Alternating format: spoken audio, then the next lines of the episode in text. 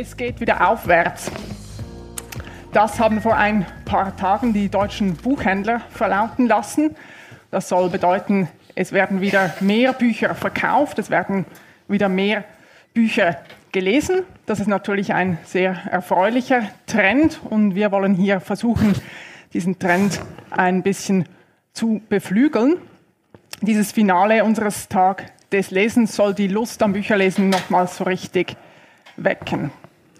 Wenn Sie eben erst dazugekommen sind, dann begrüße ich Sie sehr herzlich zu unserem Lesetag. Wenn Sie der Veranstaltung schon seit dem Mittag folgen, dann hoffe ich, dass Sie noch ein paar Restreserven haben, um diesem literarischen Terzett jetzt zuzuhören. Terzett heißt dieser Club deshalb, weil er fix mit drei Mitgliedern unserer Redaktion bestückt ist. Dazu kommt jeweils ein fachkundiger Gast, mit dem wir uns unterhalten. Das ist heute Abend Philipp Theissohn. Philipp Theissohn ist schon zum zweiten Mal in unserer Runde dabei. Er ist Professor für neuere deutsche Literaturwissenschaft an der Universität Zürich und er ist, wie die Zeit einmal schrieb, ein veritabler Star seines Fachs. Dieser Ruf rührt wohl nicht zuletzt daher, dass Philipp Theissohn immer versucht, die Themen, die er erforscht, auch in ein breiteres Publikum zu tragen, indem er Gespräche führt, indem er Interviews gibt, Essays schreibt, Kritiken schreibt und das eben auch für Zeitungen zum Beispiel. Und als Professor sorgt er auch dafür, dass diese Vermittlungsarbeit zwischen Forschung und interessiertem Publikum, dass die weitergeht. So gibt er zum Beispiel zusammen mit Studenten den digitalen Almanach für Schweizer Gegenwartsliteratur heraus und führt so gewissermaßen eine jüngere Generation auch an die Literaturkritik heran. Vielleicht in diesem Zusammenhang, was muss denn so ein Mensch eigentlich mitbringen, um ein guter Kritiker zu werden? Also ein Mensch, der ein guter Kritiker oder eine gute Kritikerin sein möchte, muss vor allem Selbstkritik üben können. Also man muss wissen, auf welcher Basis, also was sind eigentlich meine Kriterien, ne, nach denen ich urteile und sind das die richtigen Kriterien? Das ist eigentlich immer die erste Operation, die, die man bei uns lernt. Also mhm. geht es nur darum, auf was habe ich gerade Lust, da muss man das zeigen und dann äh, merkt man, das ist kein gutes Kriterium eigentlich, sondern man muss sich überlegen, was habe ich eigentlich für Wunschvorstellungen von Texten, nicht, äh, was müssen die können. Und wenn man, ähm, das können ganz unterschiedliche Ansichten sein, aber man muss das reflektieren können. Wenn man mhm. das kann, dann kann man eine gute Kritikerin oder ein guter Kritiker werden, sicher. Und da ist beim Nachwuchs viel gute Hoffnung? Total, ja. ja das ist richtig gut. Hinten sitzt jemand gerade. Ah, ja, sehr schön. Genau. Hier auf dem Podium sitzen ein paar Kritiker der, naja, mitteljungen ähm, Generation. Es ist zum einen Martina Leubli. Sie hat Germanistik und Theologie studiert. Sie ist seit 2013 bei der NZZ tätig und gibt seit zwei Jahren oder zwei Jahren äh, betreut sie die Bücher am Sonntag. Das ist die monatliche Bücherbeilage der NZZ am Sonntag. Gerade heute ist die jüngste Ausgabe erschienen, wie üblich mit rund 30 Buchempfehlungen. Draußen liegen auch noch Exemplare auf. Neben ihr sitzt Thomas Ribi. Er ist studierter Philologe, Archäologe und Literaturwissenschaftler, seit 1994 schon bei der NZZ. Damals kam er zur Abteilung Zürcher Kultur und seit längerem schon ist er nun Redaktor beim Feuilleton. Dort bin auch ich selber tätig und ich freue mich heute für einmal nicht über Bücher zu schreiben, sondern über sie zu reden. Wir haben vier Titel auf der Traktandenliste. Ein Buch hat unser Gast mitgebracht, die übrigen Bücher haben wir Redaktoren aus den aktuellen Verlagsprogrammen ausgewählt. Das ist immer ein relativ schwieriger oder auch langwieriger Prozess, denn wir möchten hier auf dem Podium eine möglichst große Vielfalt bieten. Das heißt, wir möchten einerseits gewichtige Bücher, Autoren auf oder in der Diskussion haben. Wir möchten aber auch Neuentdeckungen ermöglichen. Wir möchten das Schweizer oder das deutschsprachige Literaturschaffen berücksichtigen, aber auch gewissermaßen ein Tor zur Welt bieten und zeigen, was anderswo an Literatur entsteht. Wir möchten natürlich Bücher von Männern haben, wir möchten Bücher von Frauen haben. Kurzum, es gibt da immer ziemlich viele und lange Diskussionen um diese Auswahl und ich hoffe, dass Sie mit der heutigen Auswahl etwas anfangen können. Die Bücher, die Ihnen gefallen oder die Sie interessieren, können Sie nachher auch an unserem Büchertisch erwerben. Nun, das erste Buch, ähm, auf das wir zu sprechen kommen, ist eines, an dem es schlicht und einfach äh, kein Vorbeikommen gab in diesem Herbst. Es sind die Zeuginnen von Margaret Atwood. Martina stellt uns das Buch vor, bevor wir dann in die Diskussion darüber einsteigen. Ja, es ist im September erschienen. Die Zeugin von Margaret Atwood ist bereits einer der großen Bestseller des Bücherherbstes. Das Buch äh, der kanadischen Autorin Margaret Atwood ist gleichzeitig in zehn verschiedenen Sprachen veröffentlicht worden und die Autorin hat auch bereits den Booker-Preis dafür erhalten. Also es hat schon sehr viel Zuspruch gefunden. Ähm, Margaret Atwood ist außerdem eine sehr äh, produktive, vielfach gelesene, vielfach ausgezeichnete Autorin, unter anderem auch mit dem Friedenspreis des deutschen Buchhandels. Also es ist jemand, von dem man viel erwarten kann. Und in diesem Fall bei den Zeuginnen waren die Erwartungen speziell groß und das hat eben auch mit, dem, mit der Entstehung dieses Buches zu tun. Deshalb möchte ich da kurz etwas dazu sagen, ein paar Worte weil die Zeuginnen ist nicht in den äh, leeren Raum als neues Buch geschrieben, sondern ist eine Fortsetzung eines Romans. Report der Markt heißt er. Es ist ein dystopischer Zukunftsroman. Mit dem englischen Titel The Handmaid's Tale ist er 1985 erschienen. Vor einiger Zeit, vor längerer Zeit. Und er erzählt von einem totalitären Staat, in dem insbesondere die Frauen völlig entrechtet werden. Gilead heißt dieses Land. Es liegt auf der Fläche der USA, christlich äh, ideologisch unterfüttert und in diesem Land dürfen Frauen nicht lesen, sie dürfen keinen Besitz haben und der größte Teil der Frauen ist versklavt. Wenn sie nicht in sogenannte Kolonien geschickt werden, dann äh, müssen sie bei den Mächtigen im Haus arbeiten oder sie, wenn sie sogenannte Mägde sind, also sein müssen, müssen sie die Kinder austragen, nachdem sie vergewaltigt wurden. Fruchtbarkeit ist in diesem Land das Ziel Nummer eins. Ist das, wenn ich mich bewege, dieses Geräusch? Ich hoffe, Sie verstehen mich so nun besser, ohne Störgeräusche. Ja. Also eben, dieses, äh, dieses erste Buch aus den 80er Jahren, Report der Markt, ähm, war damals dann sehr erfolgreich, ist heute sowas wie ein moderner Klassiker geworden, wird immer noch gelesen, wird wieder vermehrt gelesen an Schulen, Universitäten und so weiter. Und dieses Buch endet offen. Die Hauptperson, das ist eine Magd, Desfred, aus ihrer Perspektive ist das erzählt und sie steigt in ein Auto, man weiß nicht, wohin sie fahren wird. Dann hat Desfreds Geschichte auch Eingang gefunden in eine sehr erfolgreiche TV-Serie, die ist 2017 erschienen, also die erste Staffel der Handmaid's Tale auch. Margaret Atwood hat bei dieser Serie stark mitgewirkt, sie war in das Drehbuch involviert. Und die Fernsehserie setzt die Geschichte des Romans um, also visuell um. Und dichtet oder schreibt die Geschichte auch weiter, entwickelt sie weiter. Falls Sie an der Fernsehserie interessiert sind, auf SRF ist demnächst die erste Staffel zu sehen. Und im Buch wird geworben für die dritte Staffel, die dann international erscheint. Und dann ist auch noch was weiteres Interessantes passiert, und zwar ähm, nachdem Donald Trump Präsident wurde der USA, gab es ja bestimmte Veränderungen bei den Frauenrechten, bei Abtreibung und ähm, gesetzlichen Grundlagen in verschiedenen Bundesländern der USA und die Proteste, die es dann gab, wurden zum Teil mit Kostümen aus äh, Handmaid's Tale also gemacht. Also die Demonstrierenden haben sich diese roten Kostüme mit den weißen Hauben, diese weiße Haube sieht man hier auch auf dem Buchcover angezogen. Gut, und jetzt zurück zum Buch. Ähm, Margaret Atwood hat eigentlich immer eine äh, Fortsetzung schreiben wollen, laut eigener Auskunft. Nur war dann 1989 der Fall der Berliner Mauer. Die Welt hat sich verändert. Der Kalte Krieg war zu Ende und dann gab es in den USA auch einmal noch 9-11 und es war eine sehr bewegte Zeit und deshalb hat es so lange gedauert, bis sie die Geschichte von Gilead, von diesem Terrorstaat weitergeschrieben hat.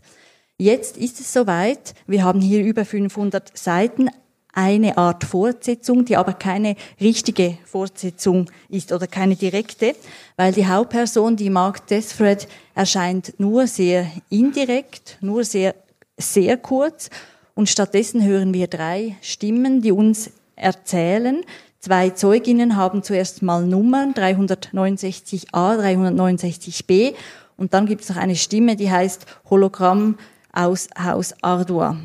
Und dieses Hologramm, das gibt sich dann bald als Tante Lydia zu erkennen. Wer ähm, den Reporter Mark gelesen hat oder die Serie gesehen hat, weiß, dass Tante Lydia die unerbittliche Führerin des Mägde-Systems ist.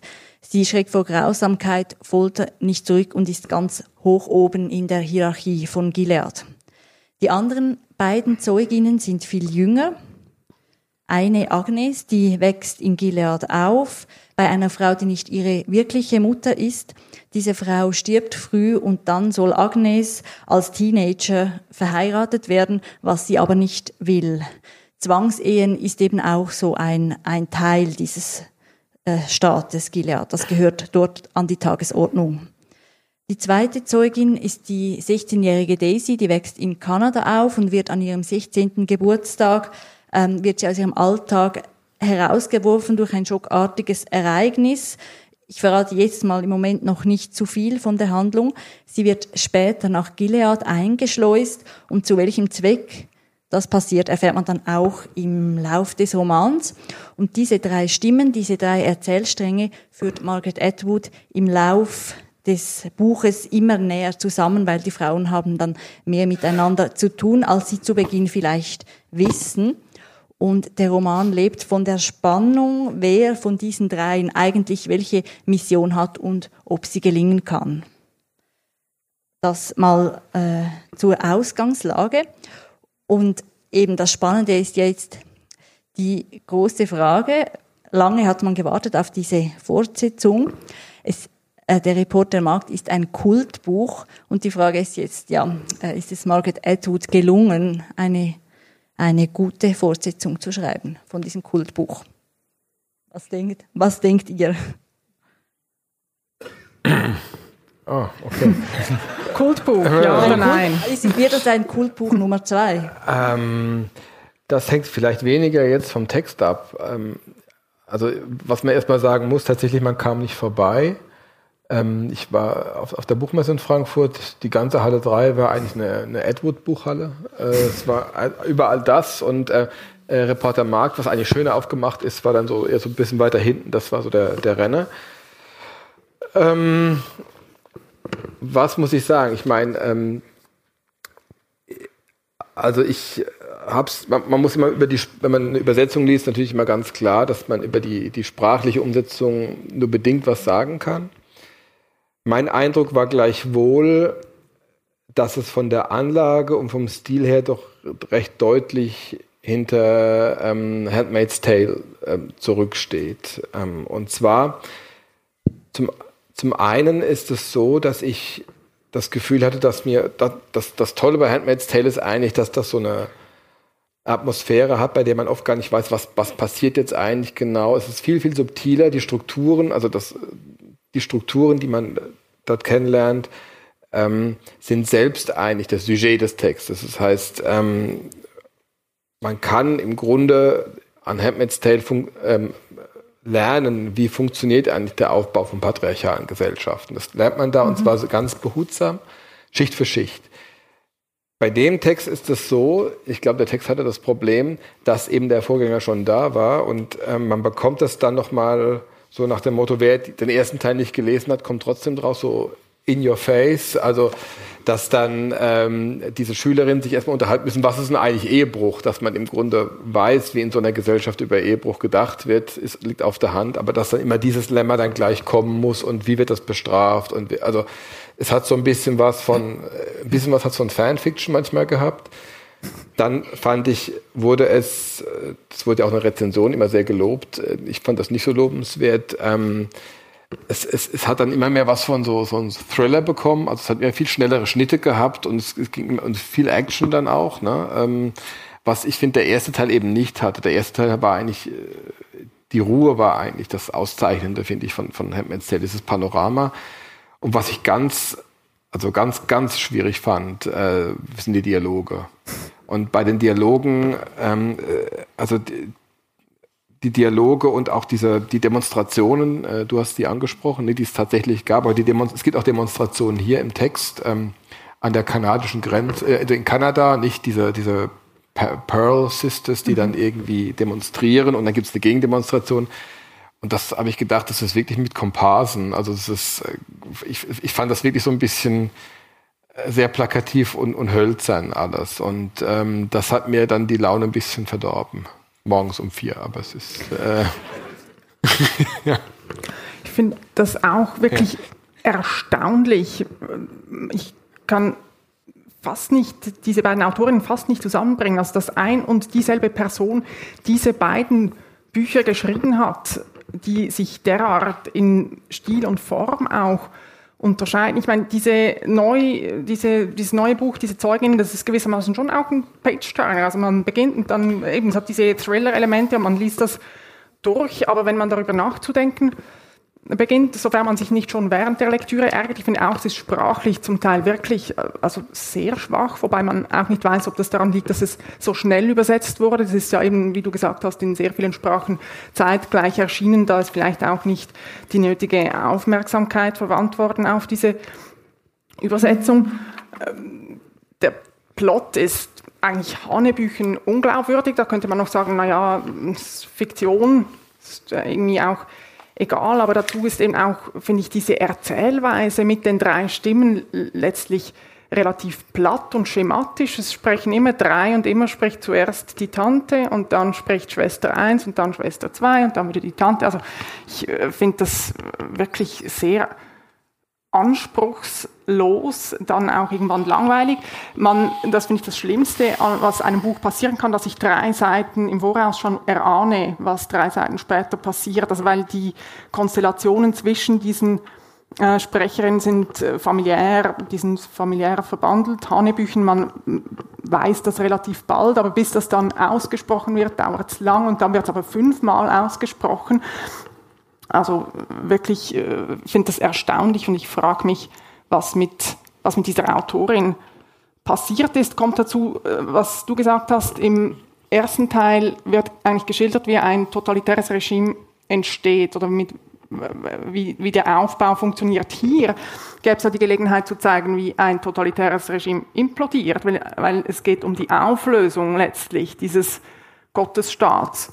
Aber in diesem Plot also ich konnte daraus nichts lernen, aber vielleicht ist es anderswo anders ergangen. Soll man denn da noch sagen, nachdem das Fallbeil schon so gesenkt wurde, muss ich ja doch äh, den Versuch machen, das von der anderen Seite her aufzuzwirbeln. Erstens einmal, ich finde es erstaunlich, wirklich erstaunlich und bemerkenswert, dass eine Autorin von Weltruf 35 Jahre nachdem sie ein Buch geschrieben hat, diesen Stoff noch einmal aufnimmt und sich überlegt, was kann ich mit diesem Stoff machen? Was könnte ich, wie könnte ich ihn weiterbauen? Wie könnte ich ihn weiterdenken? Äh, natürlich, das ist beeinflusst von dieser Serie, an der Edward selbst mitgearbeitet hat. Das Ganze ist auch ein Sie hat mitgespielt. Sie hat mitgespielt, sie, sie in, in, der ersten Staffel, genau.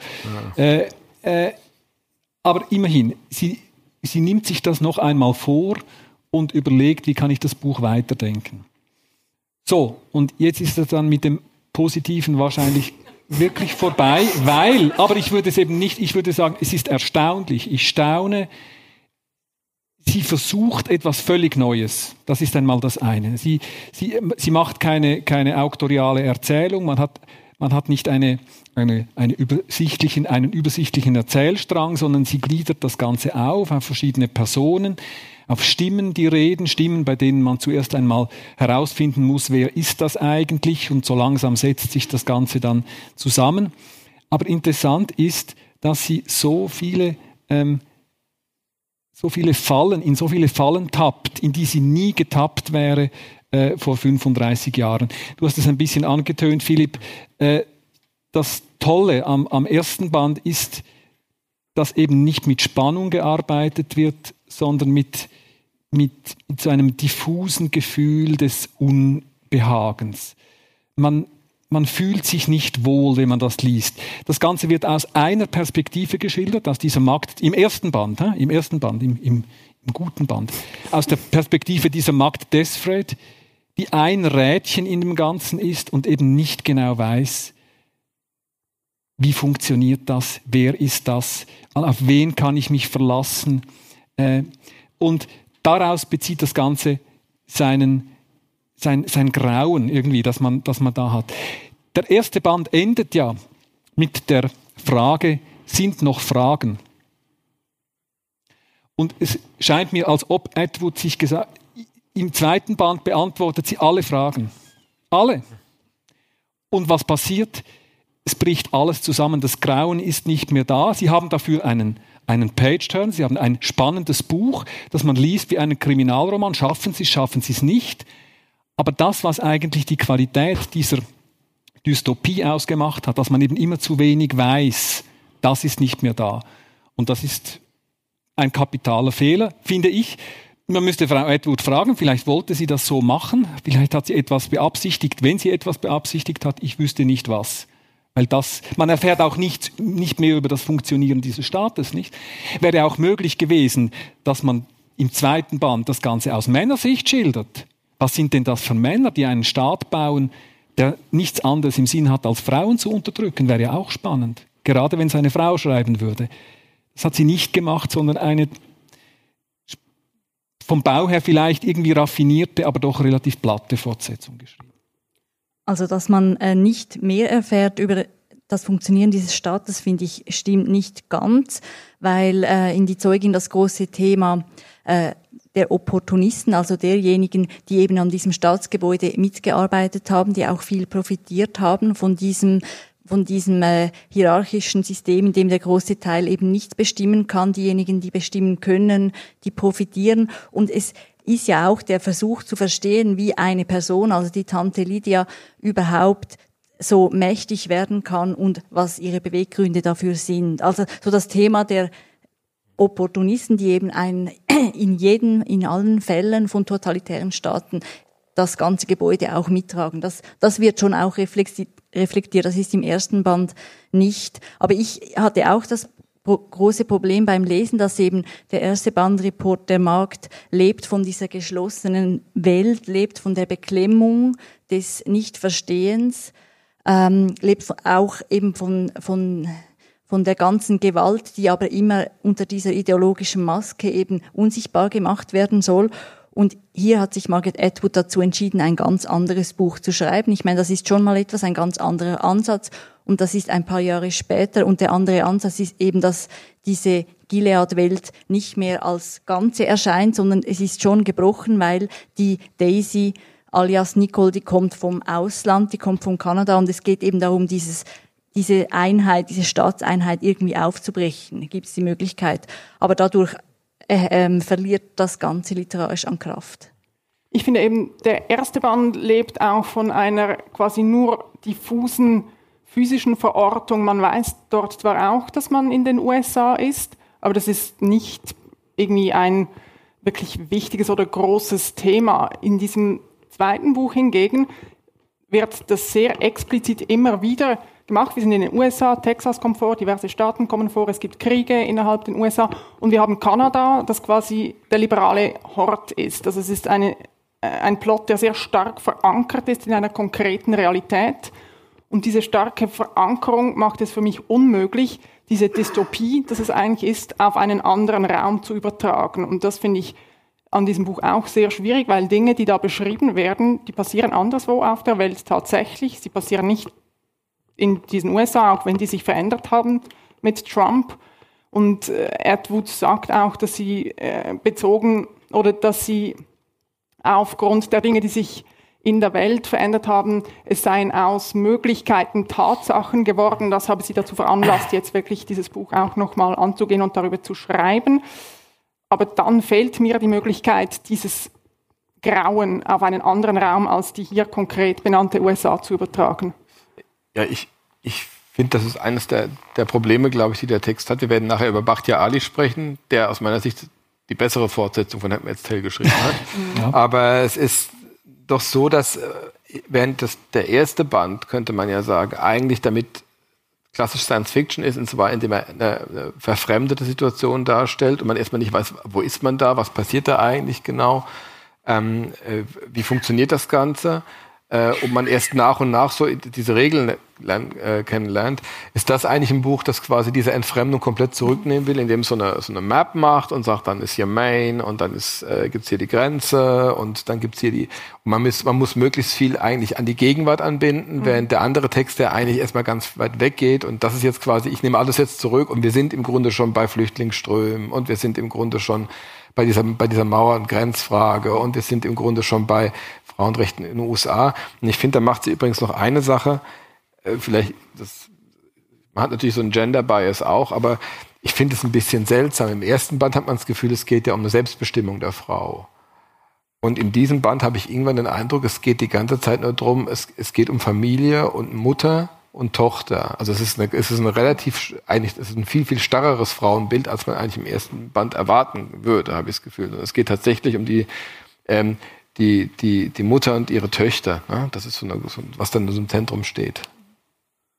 Und es wird unheimlich viel erklärt, oder? Ja. Also man, man gewisse Dinge, die im ersten Band als grauenvolle Ereignisse, die sich irgendwie abspielen, geschildert werden, aber die, bleiben hinter einem Vorhang, weil man erfährt nicht genau, was sich da abspielt. Das wird hier explizit. Man erfährt, wie diese diese äh, Bestrafungsrituale äh, ablaufen, die die Frauen mit den, mit den Männern dann äh, abhalten dürfen.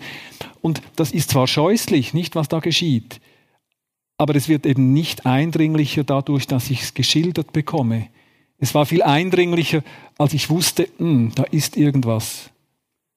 Irgendwas Scheußliches, aber ich weiß nicht genau was. Und es wird irgendwie zerstört. Aber es wird eben auch, ich glaube, es hat sehr stark damit zu tun, dass, dass sie, sie hat viel mehr visualisiert. Und da ist wahrscheinlich die Serie irgendwie äh, als, als im Hinterkopf war die da. Man muss die Dinge eben sehen. Was sie, was sie beim, in der Serie, beim Fernsehen nicht sehen, das gibt es nicht. Stimmt zwar auch nicht ganz, aber es wird sehr viel gezeigt.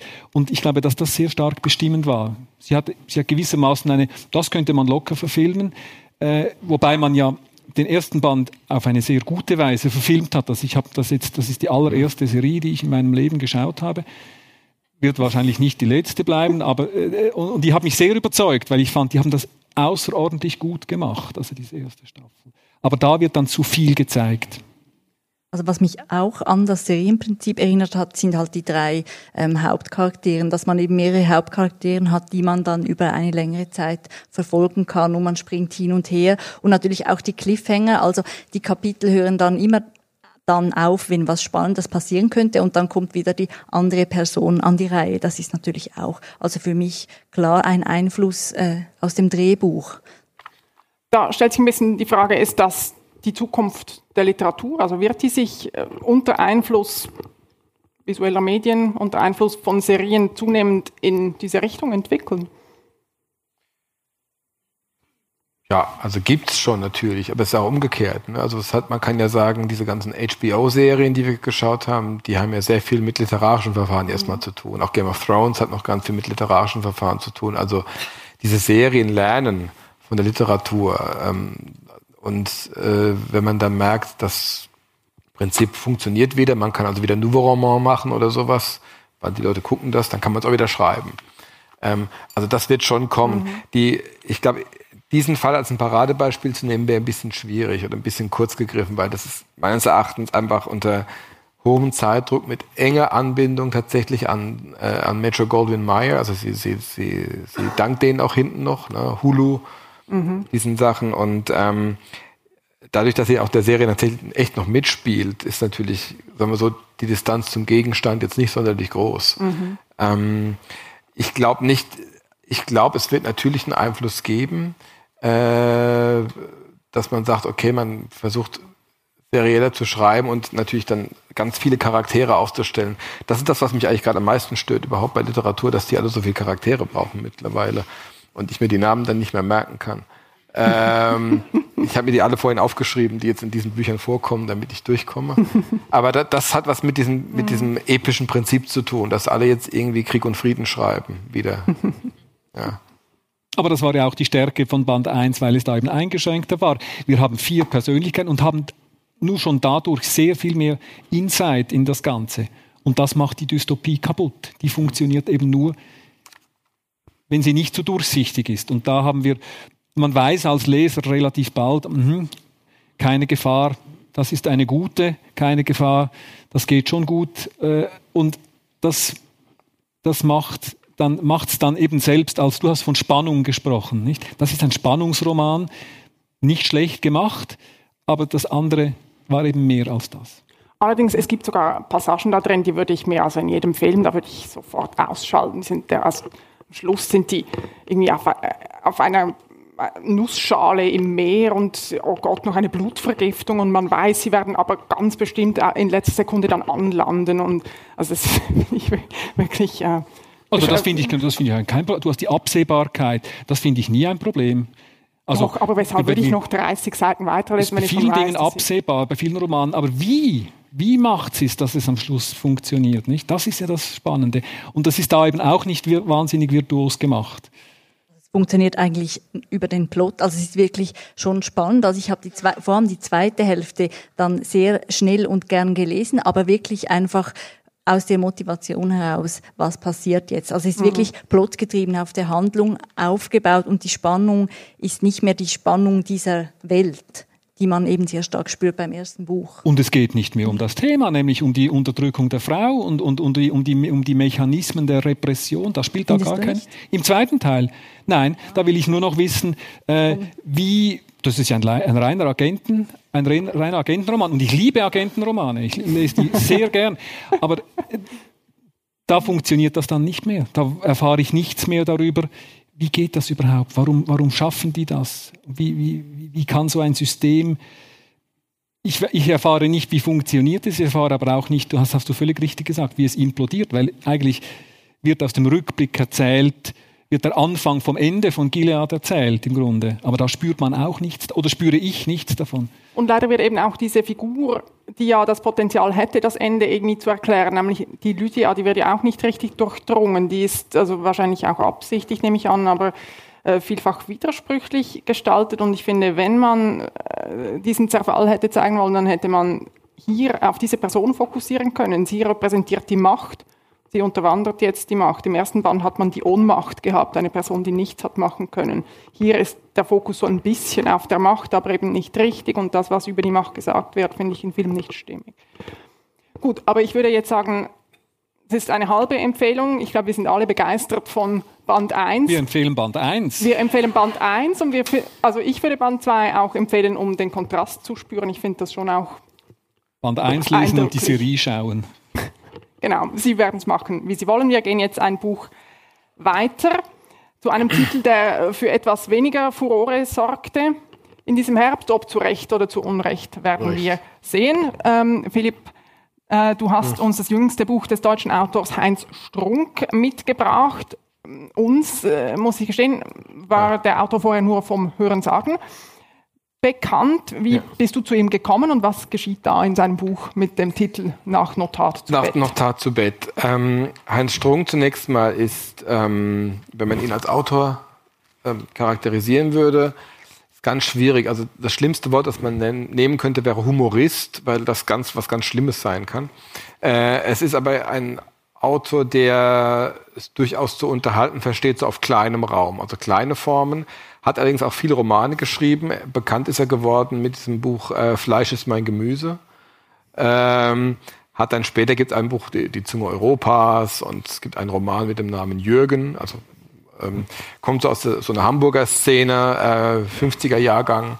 Ähm, äh, und äh, diese, ja, dieses Buch nach Notar zu Bett ist eigentlich genau das Gegenteil von Margaret Atwood, nämlich äh, total entschleunigt, also es passiert eigentlich gar nichts. Ähm, es, gibt, es gibt eigentlich keinen Plot. Das, sind, äh, das ist im Grunde ein äh, Tagebuch, könnte man sagen, also Notate über ein Jahr verstreut, ähm, die er für die berühmte deutsche Zeitschrift Titanic verfasst hat. Da kam dann jeden Monat immer so zwei Doppelseiten, äh, eine Doppelseite. Und äh, das hat man jetzt hier gesammelt. Und ich äh, habe das natürlich der Titanic immer gelesen und ich fand das ganz großartig, dass es das jetzt gesammelt gibt, weil man ähm, kann dort auf, in dieser Sammlung erstmal sehen, wie viele Facetten das Ganze hat. Also ein Strunk kann genial ein Ich entwerfen, das er selbst sein soll, also eine Autofiktion, wie man sagt, ähm, das eigentlich nichts anderes macht als Projekte, die dann aber nicht fertig werden, aber immer neue. Also er hat zum Beispiel ähm, in diesem das Ich, das hier das macht, nicht? Heinz Strunk heißt, hat zwei Romanprojekte, also ein Großroman und dann noch eins mit dem Namen ist der gelbe Elefant. An denen wird dann das Projekt wechselweise gearbeitet, sodass er dann bald fertig ist und dann einen Preis bekommen kann und äh, einen Verlag bekommen kann. Zwischendurch fallen aber auch andere Projekte ein, Angebote für irgendwelche Skripte für Abendshows oder ähm, ein Kinder- und Jugendbuch mit ähm, dem Titel Die Käsis da geht es darum, dass ein Hartkäse sich in einen Haushaltskäse verliebt, aber da in dieser Gesellschaft eben Kastensystem herrscht, dürfen die ihre Liebe nicht ausleben und müssen fliehen und werden dann verfolgt von so Blauschimmelkäsen. Und ähm, also solche, dann, dann, das geht dann über mehrere Tage, kommen dann immer wieder Gedanken, was man noch machen könnte. Und dann kommt irgendwann, dann verschwindet das dann wieder, dann kommt es dann wieder. Ähm, nebenher ist es so, dass ähm, man kann das Buch gar nicht ganz charakterisieren, weil so viel drinsteckt. Also zum Beispiel, manche Tage werden durchaus, es gibt so bestimmte Riten. Also zum Beispiel fangen ganz viele Tage an mit ähm, der Formulierung Kaffee und Zigarettengabe. Also das ist der, das Frühstück. Also wenn das dann die Kaffee- und Zigarettengabe oder ähm, den Aufwachkaffee nach dem Bade wieder eingeführt. Und dann äh, hängt man halt drum. Man geht immer in das berühmte Kaffee to Talk mit zwei. Jetzt wird das zugeschrieben. Man lernt ganz viele Nachbarn oder Bekannte von ihm kennen mit so seltsamen Marotten. Also es gibt einen äh, ähm, Wingold-Maselschlag, Wiegold-Maselschlag, ähm, der ein notorischer Autohasser ist und bei jedem Gespräch auf Autos zu sprechen kommt und dann so ein Tourette-Syndrom verfällt, wo er so ganz furchtbar schimpft über die Autos. Dann hat er einen bekannten Meier Schulau, der immer so Fragen stellt, würden Sie für 62.000 Euro äh, ähm, was zum Beispiel sich fünf Jahre nicht kratzen äh, und, äh, und da immer neue Varianten, aber mit sehr genauen Geldbeträgen. Ähm, dann gibt es so Sachen wie, dass man einen Tag beendet um mit, dem, mit der Ausbuchstabierung des Google-Suchverlaufs, also dass dann quasi gezeigt wird, was habe ich heute gesucht, dann wird das quasi, an, wo man dann merkt, mit was hat er sich eigentlich beschäftigt, auch mit Rechtschreibfehlern und allem. Und dann vor allem, deswegen hat mir das Buch so gut gefallen, ist es jemand, der diese ganze Facette kann.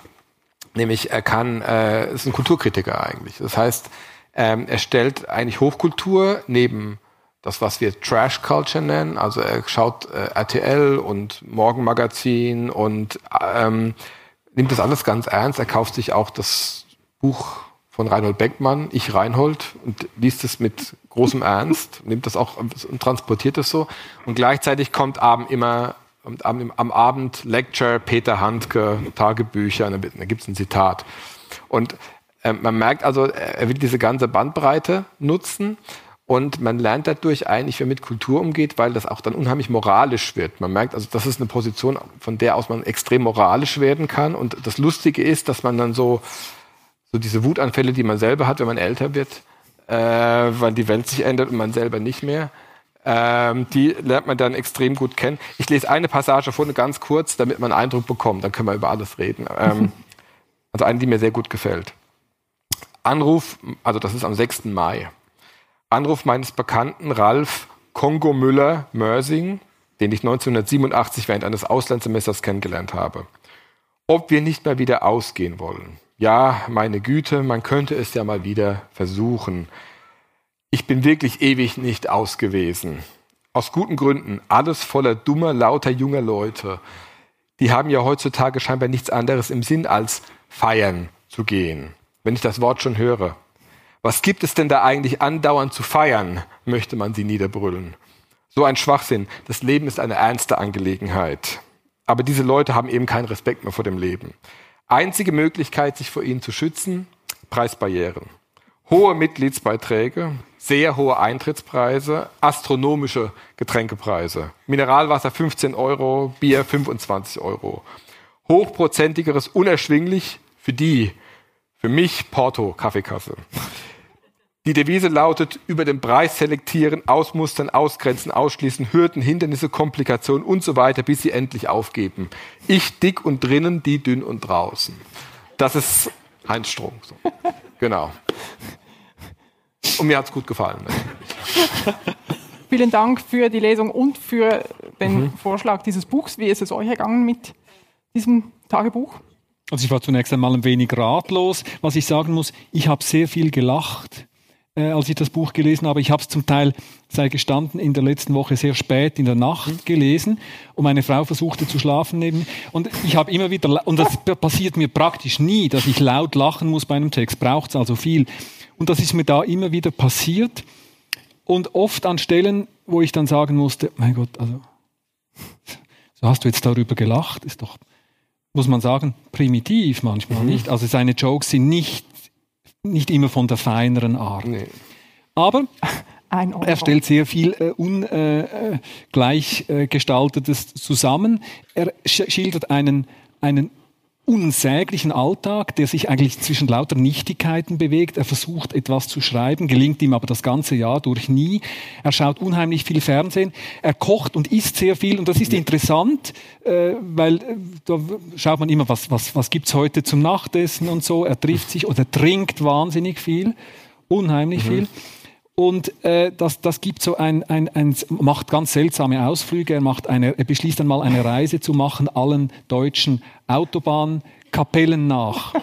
Und im, im, im ähm, im Juli, nicht? Also zwei Wochen werden Autobahnkapellen abgegrast. Ganz minutiös. Und er erzählt, wie da die Stimmung ist, wie das aussieht, ob das ein bisschen verlebt ist, ob man die wieder mal renovieren.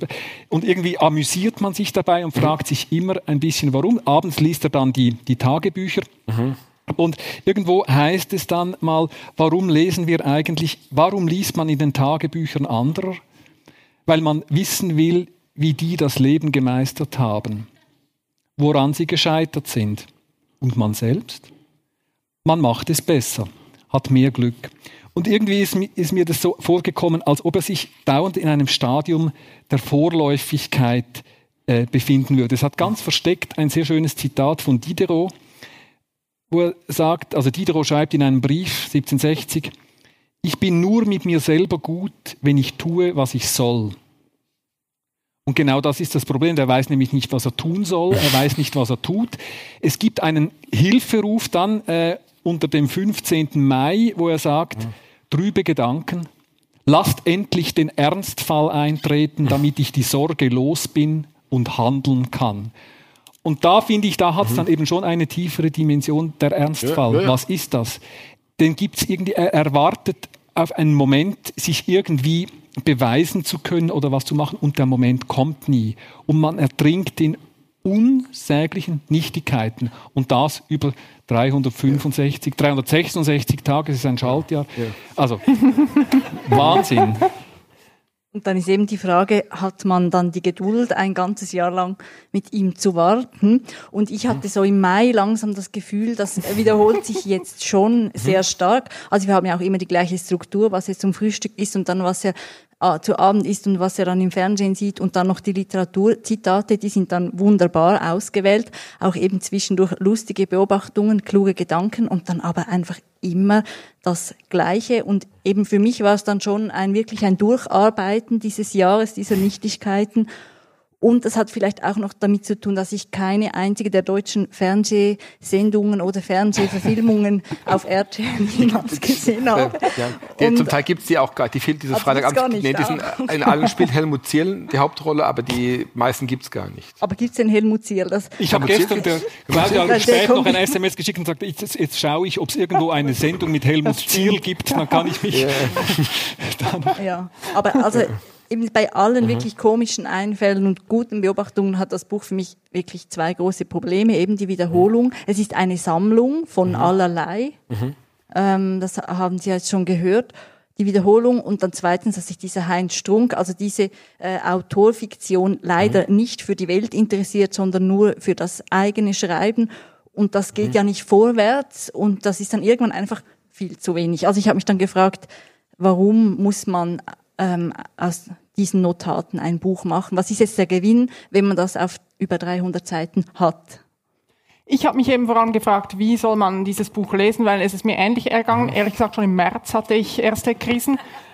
Obwohl ich genau wie Thomas auch ganz oft laut gelacht habe. Es hat großartige, also es gibt diese 1-Euro-Gags, die er selber als solche bezeichnet, über die muss man meist die man gar dann nicht trotzdem lachen. lacht, ja, ja. oder je, nach, je nachdem. Aber ich finde, es gibt einerseits sehr viele kleine Beobachtungen, die ich scharfsinnig finde und die er dann witzig auch rüberbringt. Der sagt, wie kann es eigentlich sein, dass Eltern ihren Kindern zwei Vornamen geben? Weshalb? Warum? Also so, einfach solche kleinen Dinge, die ich mich manchmal auch frage oder er bemerkt, wie Worte verwendet werden, dass all, alle Leute ihren Reden ein ehrlich gesagt anfügen. Also so kleine, kleine Spitzen, die ich gerne gelesen habe. Er hat großartige Einfälle.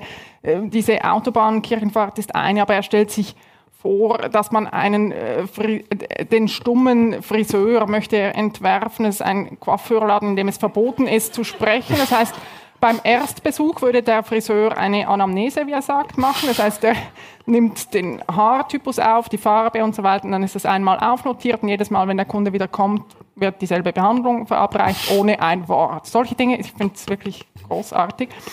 Aber ich weiß nicht, ob, ob man das am Stück wirklich lesen soll oder ob man einen Tag ein Notat, vielleicht wäre das Ja, mit Strunk zu Bett, reicht- irgendwie sowas. reicht, Aber das reicht ja. ja.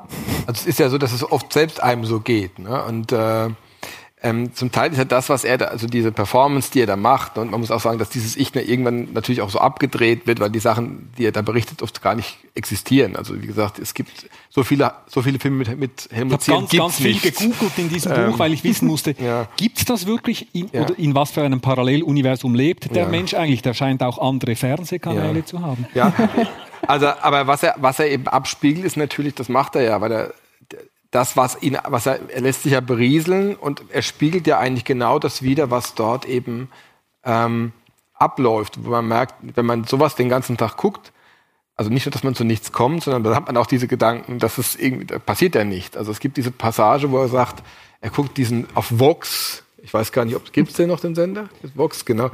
Ähm, er guckt da einen, äh, einen Film, vier Hochzeiten und ein, äh, eine Traumreise. Und äh, da sagt er, der Brautvater hält eine Rede. Ähm, die Ehe ist wie die vier Jahreszeiten. Erst kommt der Frühling, dann der Sommer, dann der Herbst und dann der Winter. Ende. Und dann sagt er, es gibt keine Pointe, es gibt überhaupt keine Schlussfolgerung, keine Erkenntnis. Aber das ist genau das. Also man, man kriegt es halt mit und man merkt, das ist alles eigentlich tautologisch, was im Leben so passiert. Die Leute sind die gleichen, haben immer die gleichen Ausfälle oder haben immer ähnliche Ideen, variieren nur knapp. Ähm, aber in der Kombination ist es noch ganz lustig manchmal. Und äh, dieses Abspiegeln, ähm, also am besten finde ich, noch diese Sache mit dem Reinhold Beckmann Buch Ich Reinhold, wo man, wo das in der Gala so vorgestellt wird, dass man weiß, das möchte man auf gar keinen Fall lesen. Und er stellt es dann auch genauso in diesem Jargon vor, wie das in der Gala vorgestellt wird und sagt dann, dann kommt der Satz, klingt sehr interessant, muss ich mir unbedingt zulegen. Und dann wird die nächsten, die nächste Woche wird dann quasi eine Lektion von diesen 99 nach der anderen vorgestellt, natürlich alles komplett erfunden und ähm, man merkt, aber so ist, so ist das manchmal. Der Großteil der Kultur, durch die wir schreiten, ist ja so. Und ähm, wir müssen halt einfach immer mehr draus machen, als es dann auch ist. Ne? Und er macht es halt dann nicht mehr, sondern er spiegelt das einfach dann auch. Eben, er macht's nicht. Das Ja, ja. ist das Problem. Aber es gibt auch Sätze, die bei, bei mir hängen bleiben mhm. werden. Irgendwo fragt er zum Beispiel, völlig out of the blue, mhm. wird übers Essen geredet oder übers Trinken und dann heißt es, haben Sie kein schlechtes Gewissen, dass Sie so lange schon nicht mehr bestraft worden sind? Großartig. Äh, ja. Kann man sich fragen, nicht? Ja. Kann man sich fragen. Und wenn man sich fragt, dann setzt sich da das eine oder das andere daran und naja, man bleibt dann hängen dran. Ich glaube, es gibt Dinge, die nachhallen auch. Was mich beeindruckt hat, er fragt sich, wieso kann man nicht alle unangenehmen Dinge im Leben aneinander erledigen? Ja. Zum Beispiel alle, alle Zahnarztbesuche hintereinander, 43,5 Tage auf dem Zahnarzt. Sessel, ja. aber dann ist es durch fürs ganze Leben. Ja. Würde man das machen? Vielleicht? Also ich finde, das sind Gedanken, die man vor dem Schlafengehen vielleicht sich schon mal machen kann. Ich würde vorschlagen, dass wir ein Buch weitergehen in mhm. eine ganz andere Umgebung jetzt, nämlich nach Kurdistan. Es geht um Pervanas Traum von Pervanas Bachtiar, Abend. A Abend, Entschuldigung, Pervanas ja, Abend. von Bachtiar Ali. Von Thomas Bachtiar Ali. wird genau. es vorstellen. Ganz kurz, so viel man darüber wissen muss, um, äh, die, äh, um darüber reden zu können. Es ist ein unheimlich reichhaltiges Buch. Man kann es äh, schwer in zwei, drei äh, Sätzen zusammenfassen. Zunächst vielleicht zum Autor Bachtiar Ali. Äh, Im deutschen Sprachraum noch nicht so bekannt. Ein Autor aus dem äh, kurdisch, auf dem irakischen Osten, aus dem Kurdistan, äh, Kurdengebiet.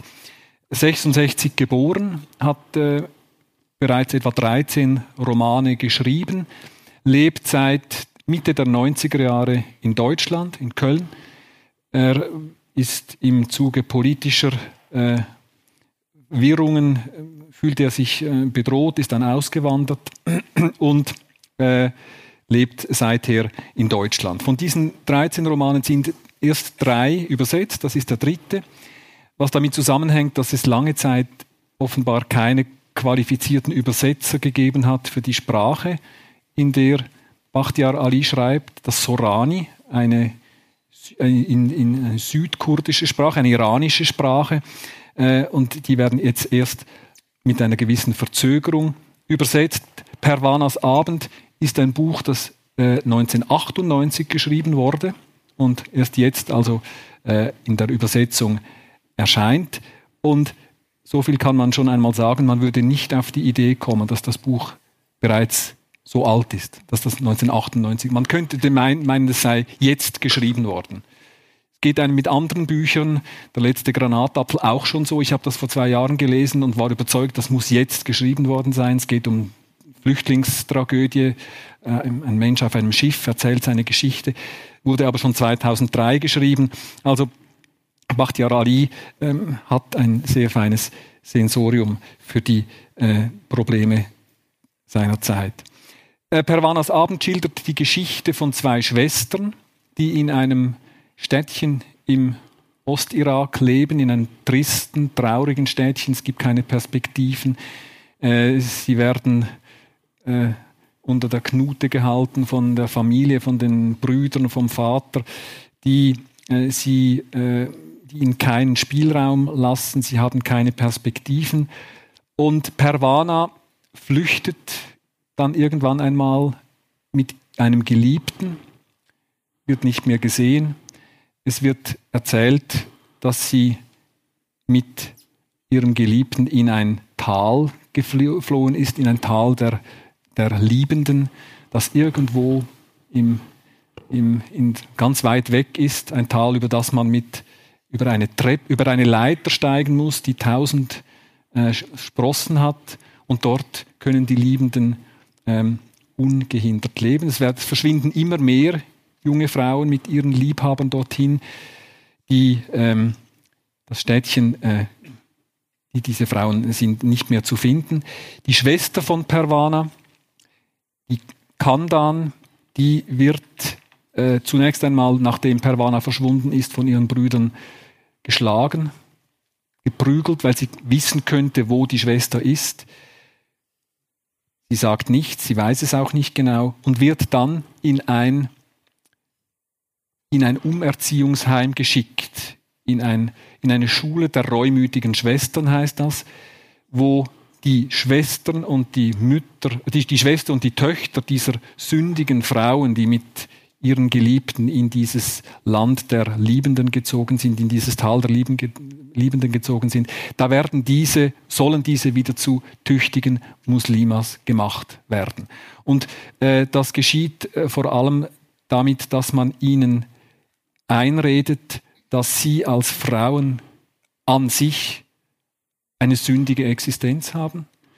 Bei nichts heißt es, sagen ihr die Lehrerinnen, bei nichts hat der Teufel so viel Sorgfalt und so viel Heimtücke verwandt, verwendet, als er die Frau geschaffen hat. Also sie, sie müssen äh, ein, ein absolut trostloses Leben führen und äh, werden dort äh, eben zu, im Sinne dieser, dieser, äh, dieser äh, Gesellschaft zu äh, brauchbaren Frauen gemacht.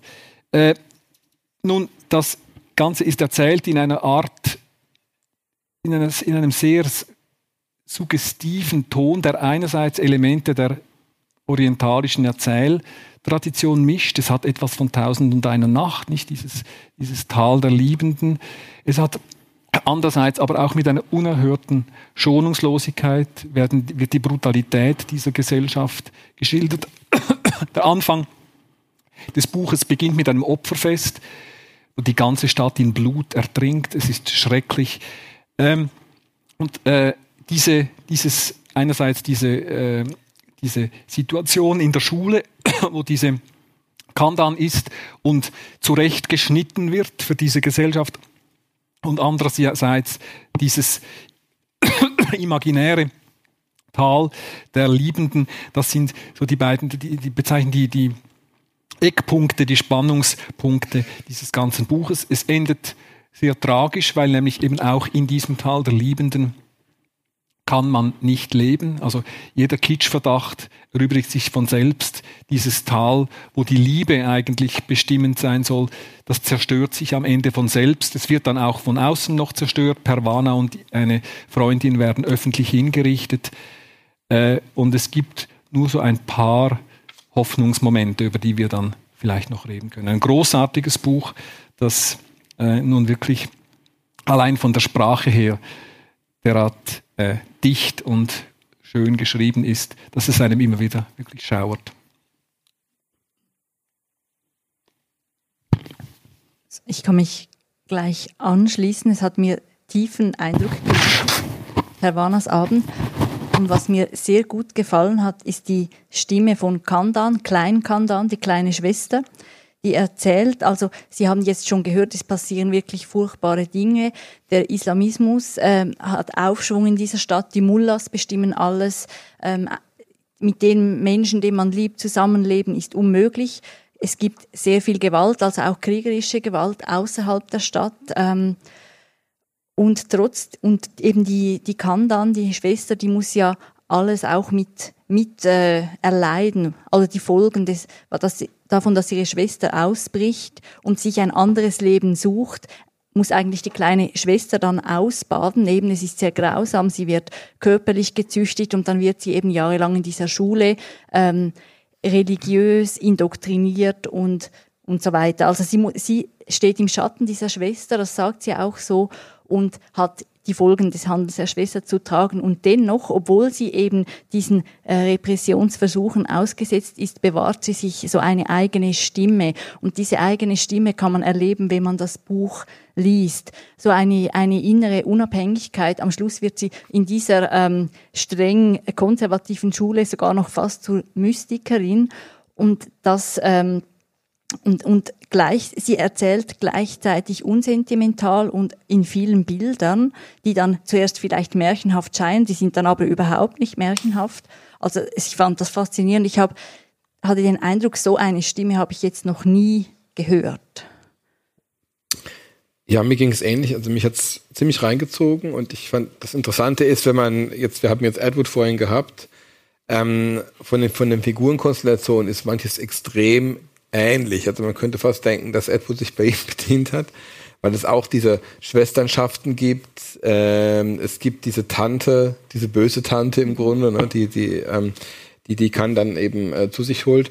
Ähm, was ich, also mich haben zwei Sachen beeindruckt. Zum einen diese Figur der kann dann, die ja noch äh, so ein bisschen sowas wie Superkräfte hat. Ne? Also das ist ähm, eben eine Figur, die äh, Stürme, also wenn äh, so ein bisschen wie bei Hulk, aber so was quasi, wenn irgendwie, wenn sie gereizt wird, wenn sie in so Extremsituationen kommt, dass eben Stürme ähm, quasi durch das Haus fahren, nicht und dann auch das das Haus verwüsten, das Zimmer verwüsten und sie dadurch so gerettet wird, was natürlich dann auf der anderen Seite dazu führt, dass sie als eine satanische Figur gesehen wird, nicht als eine Figur, die sich eben nicht integrieren lässt, die ähm, ja sowas Irreduzibles hat. Auf der anderen Seite ähm, und das ist natürlich vor allem das Interessante, wenn man jetzt mal einen, Autor hat, der aus einer ganz anderen Region kommt. Ursprünglich ähm, ist die Frage, wie, wie wird eigentlich erzählt? Ähm, ist das eigentlich ein kommt er aus einer Tradition des Erzählens, die ähm, anders ist als eine westliche Tradition. Ähm, und man arbeitet da ganz viel mit Projektionen, Weltliteratur und so weiter. Und der Unionsverlag hat da ganz viele dieser Autoren und Autorinnen. Ich finde, ähm, das Besondere hierbei ist, dass das eben jetzt kein, obwohl so viel passiert, kein Text ist, wo es so auf die Action eigentlich ankommt, sondern gerade dieses Tal der Liebenden, das hat ja auch was unheimlich Allegorisches. Ne? Das ist was, äh, man merkt, da, da wird auch mal die Zeit angehalten und gezeigt, wer, wer ist da auf dem Baum und was tun die da und ähm, dass man merkt, da geht es um eine Alternativgesellschaft, die sich dann von Statuebau nicht äh, über den Bau von Statuen im Grunde finanziert. Ähm, und ähm, so dass man das Gefühl hat, eigentlich hat der Text, gibt einem auch manchmal so Luft zum Atmen äh, und entwickelt so Landschaften, in denen man sich so, so, so, in denen man sich so eindenken kann, die einem auch da viel geben. Und andererseits ist er überhaupt nicht kitschig und, oder beschönigend, sondern ist tatsächlich dann äh, zeigt im Grunde gerade die Gewalt, die über diese Landschaften hereinbricht. Und das, das Entscheidende ist, finde ich, das, das, was du gut gesagt, Thomas, ist, dass es darum geht, das löst sich eben auf. Also es ist auch ein, es ist auch ein literarischer Prozess, dass sich diese Landschaft, die man dort schildert, auflösen muss, wenn es weitergehen soll. Und das, also natürlich kommen die von außen irgendwann, aber im Grunde zerbricht das Ganze schon vorher. Und ähm, das, ähm, ja, ähm, ist ein Buch, das ich finde aber, dass das trotz eben dieser Strenge liest man das auch sicher gern zweimal, weil das eben ganz viele Bilder hat, die, an, die einem ja, eindrücklich sind und eindrücklich bleiben und auch verzaubern. Inwiefern würdest du denn sagen, gehört das einer orientalischen Erzähltradition jetzt an? Das, da müsste man jetzt mal einen Islamwissenschaftler mhm. oder eine Islamwissenschaftlerin fragen. Ähm, ich, was ich nur feststellen kann, dass bestimmte Sachen sehe ich eben hier nie. Und das ist zum Beispiel eben dieses Moment, dass man sagt, ähm, eigentlich ist das jetzt eine bedrohliche Situation äh, und eigentlich ist das, da geht es um Leben und Tod. Und was schaffe ich? Ich, ich, ich sage, ich gehe mal in dieses Tal hinein, ja. Und ich habe mich ganz lang auf mit den Vorstellungen, die die da haben, mit den mhm. Bäumen mhm. und äh, mit dieser Gesellschaft, die da lebt. Also, dass man wirklich sagt, ähm, was wir früher mal episch genannt haben, also das Verharren mhm. im Objekt, mhm. das ist was, was ich äh, ganz, ganz selten sehe. Und das ist das, was, was dieser Text wirklich extrem macht. Und dann hatte natürlich auch so eine, was Fantastisches ja. noch, nicht? Also diese, das, was sie fantastisch nennen würden, also dass man sich nicht erklären kann, warum hat diese Kant dann diese Kräfte zum Beispiel. Ne? Äh, und die Sache mit den Schmetterlingen in den Büchern und sowas. Ja. Man sagen kann, okay, das ist anscheinend etwas, was in dieser Erzähltradition legitim ist. Und Aber andererseits hat es ja auch etwas, ist es ein literaturtheoretisch sehr, sehr bewusstes Erzählen, ja, ja. was dann mit dem nichts, weil es ist eine hochkomplexe Struktur, nicht? Sie, die kann dann erzählt, sie ist die Erzählerin des Ganzen, sie erzählt Dinge, die sie selbst nicht erlebt hat. Mhm die sie vom Hören sagen weiß, die sie von einer, aus einer schriftlichen Quelle kennt. Eines dieser jungen Mädchen, die das im Tal der Liebe ist, schreibt gewisse Dinge auf. Das Konvolut kommt zu ihr. Gewisse Dinge nimmt sie aus einem Gespräch mit einem jungen Mann, der dort war. Und das Ganze fließt dann so zusammen. Und es ist auch von der, von der Zeitstruktur sehr komplex. Ja. Also das, die, die, das Orientalische sind dann mehr diese, diese, diese Schmetterlinge, die mhm. auffliegen, der Goldstaub, der plötzlich mhm. da ist. Und schon zwei Sätze später merkt man, mein Gott, wie schrecklich ist das Ganze. Und wir Vielleicht. verbinden das Orientalische ja auch mit gemeinhin so mit einer Dominanz des mündlichen Erzählens hier. Und ich finde es interessant, dass gerade die ähm, Kandan ja letztlich eine starke Verfechterin des Niederschreibens ist. Also sie führt ja sogar quasi einen Kampf mit äh, anderen Schwestern. Also die Schwestern sind gespiegelt. Es gibt zwei, ein Geschwister oder zwei Schwestern, die sich in diesem Tal der Liebe befinden und zwei, die sich bei den reumütigen Schwestern ähm, befinden. Und die andere, die beiden räumigen Schwestern ist, die würde diese Geschichte quasi erzählen und äh, kann dann sagt dann, sie will nicht, dass die andere das macht, weil die würde das mit ihren, ihren Erzählungen verfremden. Und sie will aufschreiben, um die Geschichte dem Vergessen zu entreißen. Also das ist etwas, was ich stark dann auch einer Tradition von uns eigentlich äh, zugehörig empfinde. Es ist ein Buch auch, das von der Macht der Literatur mhm. erzählt. Die kann dann, darf dann in dieser Schule die Bibliothek betreuen. Mhm. Und das eröffnet ihr eine neue Welt. Daran, sie, sie, sie, sie liest diese Bücher, sie diskutiert das mit ihrer Freundin und sie wird darüber, eigentlich, du hast gesagt, zur Theologin, eigentlich, sie, sie entwickelt, und Mystikerin, zur Theologin auch. Es geht letztlich auch darum, was was ist, was, was ist die Welt, was ist der Mensch und darum, was ist Liebe.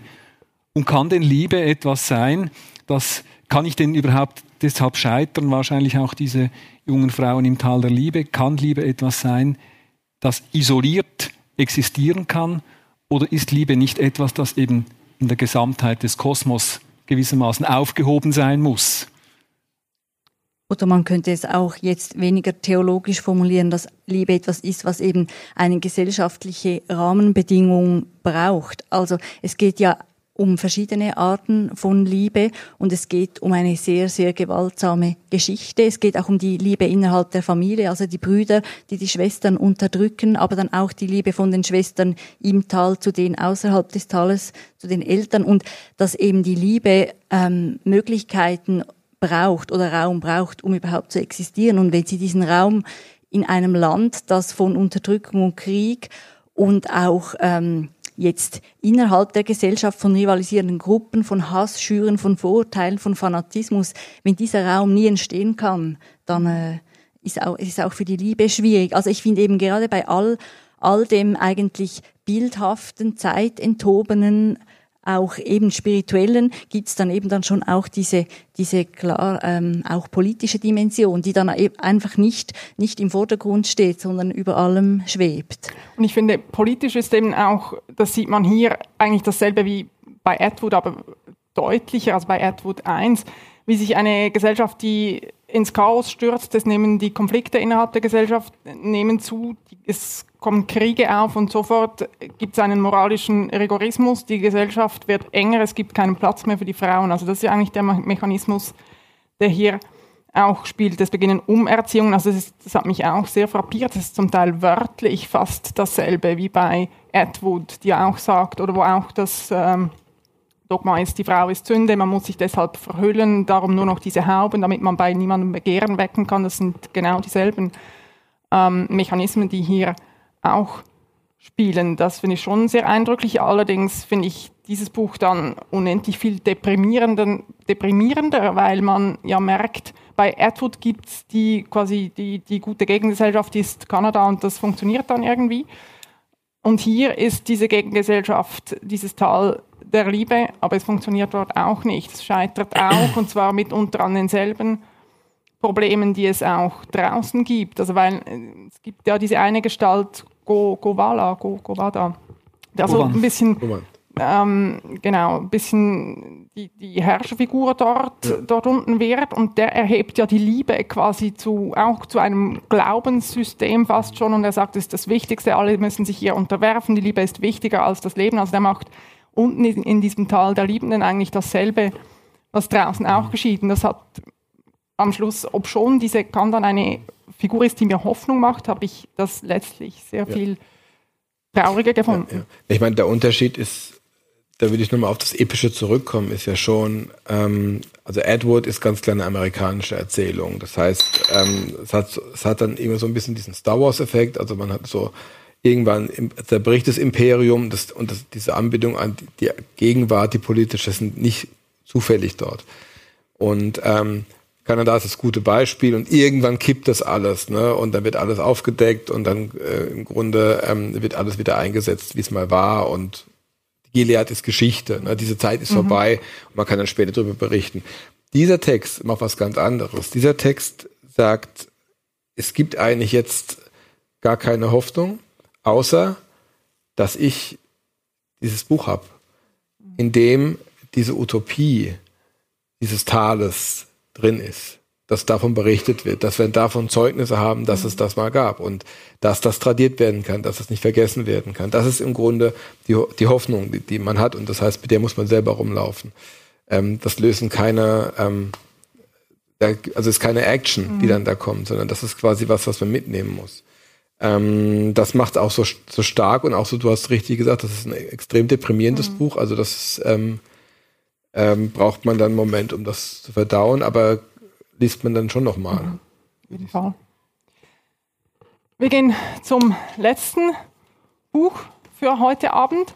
Das ist der jüngste Roman von Pascal Kramer. Er trägt den schlichten Titel Eine Familie. Pascal Kramer ist eine Schweizer Autorin. Sie ist 1961 in Genf zur Welt gekommen, hat in Lausanne gelebt äh, ist dann nach Paris gezogen und schon lange schreibt sie dort und führt eine Werbeagentur. 1982 ist ihr erstes Buch erschienen. Inzwischen liegt ein gutes Dutzend Romane von ihr vor, allerdings äh, nur ein Teil davon in deutscher Übersetzung. Das ist wahrscheinlich auch der Grund dafür, dass sie im deutschsprachigen Raum sehr viel weniger bekannt ist, als sie es eigentlich verdiente. Pascal Kramer ist wirklich eine Autorin von erster Güte. Sie hat sehr viele Preise schon erhalten. 2017 ist sie zum Beispiel mit dem Schweizer Grand Prix Literatur für ihr Gesamtwerk gewürdigt worden. Bei dieser Laudatio, die hat äh, Alain Berset gehalten und er hat dort etwas äh, sehr Interessantes äh, gesagt. Er hat nämlich äh, festgestellt, dass es einem sehr schwer falle, sich Pascal Kramer als Werbetexterin vorzustellen, was sie eben auch ist, denn Werbung funktioniert mit Knalleffekten, mit, mm, naja, mit kurzen Sätzen eingängig, auch mit Klischees. Und Kramer, die Buchautorin, ist wirklich das Gegenteil von alledem. Sie ist eine Meisterin der sehr feinen Zwischentöne, auch des Ungesagten, des Verschwiegenen. Meist geht es bei ihr um zwischenmenschliche Beziehungen, Beziehungen, durch die sich irgendwelche Risse ziehen und sie beleuchtet diese Risse und zwar nicht grell, aber trotzdem immer wirklich bestechend scharf. In diese Reihe gehört auch dieses jüngste Buch, eine Familie. Diese Familie besteht aus drei Generationen. Es gibt die sehr bürgerlichen Eltern, Daniel und Olivier. Die haben drei gemeinsame Kinder, sind alle schon erwachsen. Und dann gibt es ein viertes Kind, was ähm, Daniel aus ihrer ersten Ehe in die Familie gebracht hat. Das ist das älteste Kind, das ist Romain, er ist 38.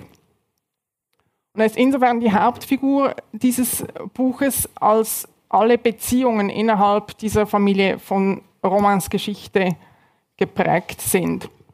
Romain ist äh, schwerst Alkohol krank. Er hat schon in der Jugend begonnen, sich ins Koma zu saufen. Man kann das nicht anders sagen, ist auch sehr drastisch beschrieben. Man versucht Entzüge, nichts funktioniert, ein Studium bricht er ab, er zieht dann irgendwann nach Clichy, gibt vor, dort eine Hotelfachschule zu besuchen. Tatsächlich taucht er nie im Unterricht auf, er versumpft zusehends und verschwindet dann auch gänzlich. Also die Familie kann ihn nicht mehr finden oder vielmehr, sie findet ihn erst acht Jahre später wieder durch Zufall. Da lebt er längst auf der Straße in Paris. Er ist vollständig verwahrlost, obdachlos. Und sein Bruder findet ihn da per Zufall, holt ihn wieder zurück äh, zur Familie, die lebt in Bordeaux. Und äh, die kümmert sich dann mit vollem Einsatz um ihn. Das hat sie äh, im Übrigen immer schon getan, also vom Stiefvater über die Mutter bis zu den Stiefgeschwistern, die lieben diesen Roman äh, alle sehr und versuchen ihm zu helfen, haben immer versucht, ihm zu helfen. Und jetzt da er zurück ist, äh, beschaffen sie ihm also eine Arbeitsstelle in einer Gärtnerei, eine Wohnung, versuchen ihn ins Leben zu bringen und haben auch den Eindruck oder vielleicht die Hoffnung eher, dass er langsam trocken werde. Das ist also die Geschichte von Romain. Und die wird uns erzählt im Wechsel von fünf verschiedenen Personen, nämlich von den beiden Eltern und den drei Stiefgeschwistern. Die kommen alle zusammen, an etwa drei Tagen ist das, weil die älteste Tochter der Familie Lou ihr zweites Kind zur Welt gebracht hat. Und da kommt also die ganze Familie her und besucht sie im Spital, um das neue Baby zu begrüßen. Da begegnen sich also alle, die Geschwister begegnen sich untereinander, man begegnet den Eltern und jedes Familienmitglied berichtet dann eben in einem Kapitel von diesen Zusammenkünften mit den anderen Familienmitgliedern. Und eigentlich berichten vor allem alle von dem einen Familienmitglied, das eben nicht dabei ist bei dieser Geburt, das nicht im Krankenhaus ist, nicht am Familientisch sitzt, das ist Romain. Romain ist wieder abgestürzt, das erfährt man just ähm, in diesen Tagen, kommt das ähm, heraus und als die Geschwister miteinander sprechen, merken sie auch, dass jedes untereinander oder dass jedes von ihnen eigentlich ein anderes Detail von Romans aktuellem Zustand auch schon kannte. Die eine Schwester wusste, dass er AIDS hat, der Bruder wusste, ähm, dass er seine Arbeit schon längst wieder aufgegeben hat, aber darüber wurde nie gesprochen. Man hat den Eindruck, sie haben versucht, sich zu schonen oder eben den Eindruck des, der Besserung, zumindest für die anderen, noch aufrecht zu erhalten. Und so setzt sich eben insgesamt nicht nur ein sehr feines Porträt dieses kranken Roman zusammen, sondern man begreift auch, wie sich die Familie durch diesen einen kranken Sohn entwickelt hat oder wie die Krankheit die ganze Familie, das ganze Familiengeflecht eigentlich geprägt hat. Also zumindest zwei der Kinder haben zum Beispiel dezidiert konformistische Lebensläufe eingeschlagen, um den Eltern ein bisschen Last abzunehmen oder um den Absturz des einen anderen Sohns auszugleichen. Dieser Konformismus wiederum setzt dann aber Romain unter Druck, weil er selber weiß, dass er niemals ähm, diese bürgerlichen Gelingensvorstellungen ans Leben wird realisieren können. Und so hat man irgendwie das Gefühl, es sei eine unheilvolle Spirale hier im Gang die aber unterhalten wird von den, nur den allerbesten Absichten, weil wirklich jeder in dieser Familie, ausschließlich jede Figur will nur das Beste für Roman, sie wollen ihn retten. Und am Schluss hatte ich den Eindruck, dass dieses unbedingte Retten wollen eigentlich ein Teil des gesamten Problems ist in dieser Familie. Und das ist irgendwie ein Gefühl, das das ich äh, noch nicht weggebracht habe und das einem auch nachgeht nach dieser Lektüre. Vielleicht habt ihr ein anderes Gefühl mitgenommen. Ist es euch ergangen? Also ich habe ähm, an einer Stelle aufgemerkt und habe dann darüber den Roman nochmal neu verstanden oder anders verstanden. Ähm, es gibt diese eine Stelle, ähm, also erstmal, das ist genau einer der Romane, der, weil es ja so viele Figuren gibt. Es gibt ja nicht nur die drei Stiefgeschwister und die Eltern, sondern es gibt ja noch Ehepartner und Enkelkinder. Und also es gibt dann noch äh, Jean-Baptiste und dann gibt es noch Thibaut und äh, Jeanne und Marie. Und also man hat dann so, das, so ein Riesenarsenal. Ähm, aber es gibt eine Stelle, die, ist, die fand ich ganz wichtig. Das ist, als die Mutter Danielle äh, mitbekommt wieder, es gibt auch, ähm, dass äh, eben Romain wieder, wieder rückfällig ist, dann gibt es den Satz, ich kriege ihn, glaube ich, nicht mehr ganz zusammen, da heißt es, ähm, endlich wieder so im Grunde die Möglichkeit, den zum Mittelpunkt zu machen, um seine eigenen mhm. Probleme letztendlich da nicht mit, nicht, also nicht mitverhandeln zu müssen. Das heißt, das ist natürlich auch eine Deckgeschichte. Mhm. Und die, die, ähm, das heißt ja nicht umsonst Infamie, das heißt nicht Roma, sondern das heißt wirklich mhm. Infamie. Das heißt ja auch, dass eigentlich wird durch diese, ist es so ein Katalysator, es werden auch die Geschichten von diesen Figuren und ihren Zusammenhängen immer aus einem neuen Winkel neu erzählt, über diesen blinden Fleck. Und äh, der deckt das so drüber. Und ich glaube, die Aufgabe des Lesers ist ein bisschen, diese Decke zu lüften. Ne? Das heißt, was haben denn Leute eigentlich für ein Interesse, über diesen, über den immer zu sprechen? Was, was tragen die denn mit sich? Äh, ähm, also diese Mathilde, die aus Barcelona kommt, was ist das für eine Figur? Ähm, äh, wie guckt der Vater auf sie, auf ihren Körper? Ähm, warum hat sie sich das Handgelenk gebrochen? Und also sind lauter solche Kleinigkeiten, was der Pascal Kramer sehr mhm. ist ja sehr berühmt für diese Details eigentlich, dass man merkt, aha, das sind Erzählungen so, die von den, vom einen Detail zum anderen gehen, aber die liegen ganz weit auseinander. Und ähm, so hat das, macht das Spaß, aber man muss, glaube ich, zweimal lesen. Ja, ja ich habe es dann auch gleich noch ein zweites Mal gelesen nach dem ersten Mal. Und es hat mich auch beim zweiten Mal äh, wirklich gepackt. Und eben was, was du äh, angesprochen mhm. hast mit den verschiedenen Beziehungen, das ist wirklich ungeheuer fein gearbeitet, weil es geht ja um die Beziehungen zu Roma, also der Einzelnen, der Geschwister, der Eltern, ähm, der einzelnen Familienmitglieder und dann gibt es ja auch noch ganz viele Beziehungen untereinander, die sich alle auch immer wieder verändern oder auch gerade in dieser speziellen Herausforderung oder Tragik eben auch verändern oder verschärfen. Und sie schafft es wirklich in, in jedem Kapitel wieder andere Beziehungen, also zum Beispiel der Vater zu einer Tochter und dann die verschiedenen Geschwister zueinander zu beleuchten. Und das ist zwar kein dickes Buch, aber es ist ungeheuer reich und es ist so genau beobachtet. Also ich habe wirklich gestaunt. Ich habe selten sowas gelesen, dass Menschen so ganz genau beobachtet werden, aber es ist nicht ähm, es ist nicht irgendwie kühl, sondern es ist mitten aus dem Leben. Also es ist wirklich, äh, Pascal Kramer schafft das, die Menschen darzustellen in ihrem Handeln, in ihren Gefühlen, in Alltagssituationen oder auch in Extremsituationen. Apropos Extremsituation, eine dieser Extremsituationen ist, wo der Bruder äh, Edouard den, den äh, Romain suchen geht in Paris. Also er hat gehört von einem Freund, dass der Romain dort lebe auf der Straße beim, beim Bahnhof. Und er, er versucht sich ihm dann anzunähern. Er sieht ihn ein erstes Mal. Ähm, er geht am zweiten Tag wieder hin. Und wie das beschrieben ist, also der eine Bruder versucht seinen anderen Bruder, der in der Straße eben auf dem Karton liegt, da wegzuholen. Also das ist wirklich äh, sehr beeindruckend. Und auch wenn das dann so, so drastisch oder so dramatisch ist, hat das keine Schwere, sondern es ist einfach sehr, sehr fein und genau erzählt und so hin, hingestellt. Ähm, also aber so hingestellt, dass eben alle diese Figuren so ihr eigenes Leben bekommen und es nicht darum geht, irgendwas zu transportieren durch die Figuren. Das hat sich mir eingeprägt. Ja, also mir ist es gleich gegangen. Ich kann das nur bewundern, wie sie das macht. Es sind ja, du hast gesagt, es sind fünf Kapitel und es ist sehr interessant, wie diese Kapitel gestaltet sind. Jedes trägt den, als Titel den Namen eines Familienmitglieds. Es sind aber nur fünf Kapitel. Der Romain hat keins.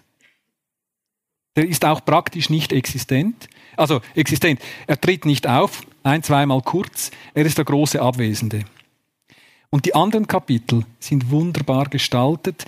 Es, sind nicht, es ist nicht so, dass die Personen selbst erzählen, es ist eine Erzählerin da, die aber in jedem der Kapitel eine Nähe, eine besondere Nähe zu, zu dieser Person hat, zu Daniel, zu Edouard, zu Lou. Und das Wunderbare ist, dass zum Teil in diesen Kapiteln die gleichen Szenen mehrfach geschildert werden. Also man merkt dann plötzlich, wenn man das Kapitel über, über Daniel liest oder über Edouard, äh, über, über, äh, über Olivier, den Mann, ah, diese Szene, die hat sich 70 Seiten vorher schon ereignet. Da habe ich sie aber gelesen mit Fokus auf die, auf die Daniel. Und mit feinen Abschattierungen spürt man so langsam, wie funktionieren diese, wie funktionieren diese Personen. Und es ist interessant, Philipp, äh, bei mhm. mir hat der ganze Roman, Roman, am Ende um einen Satz gedreht, den ich unerhört finde. Der hat für mich das Ganze in ein anderes Licht gestellt. Edouard, also der Bruder, sagt, er, er hatte selbst Jahre gebraucht, um zu verstehen, dass nicht zu sterben das Höchste war, was Romain für sie tun konnte. Dass nicht zu sterben das Höchste war, was er für sie tun konnte äh, unheimlich berührend. Man fragt sich, was hält diese Familie zusammen? ist es am Ende Romain, der sie zusammenhält. Dieser Fluchtpunkt, der sich immer wieder entzieht, den es über Jahre gar nicht gibt. Dieser Bruder, dieser Sohn, an dem man sich abarbeitet und der trotz aller Liebe nicht, nicht dazugehören kann, nicht dazugehören will. Und was hat das wieder für Konsequenzen für das Zusammenleben der anderen Figuren, die sich ja an einem Freudentag treffen? Die, die älteste Tochter, du hast es gesagt, kriegt ihr zweites Kind und das Ganze wird überschattet von diesem, äh, von diesem Ereignis. Und man merkt, es ist nicht nur dieses Ereignis, das davon überschattet wird, es ist das ganze Leben, das eigentlich strukturiert wird von, dieser, von diesem extra von diesem Planeten, der da irgendwo surrt und das Höchste, was er tun kann, ist nicht zu sterben.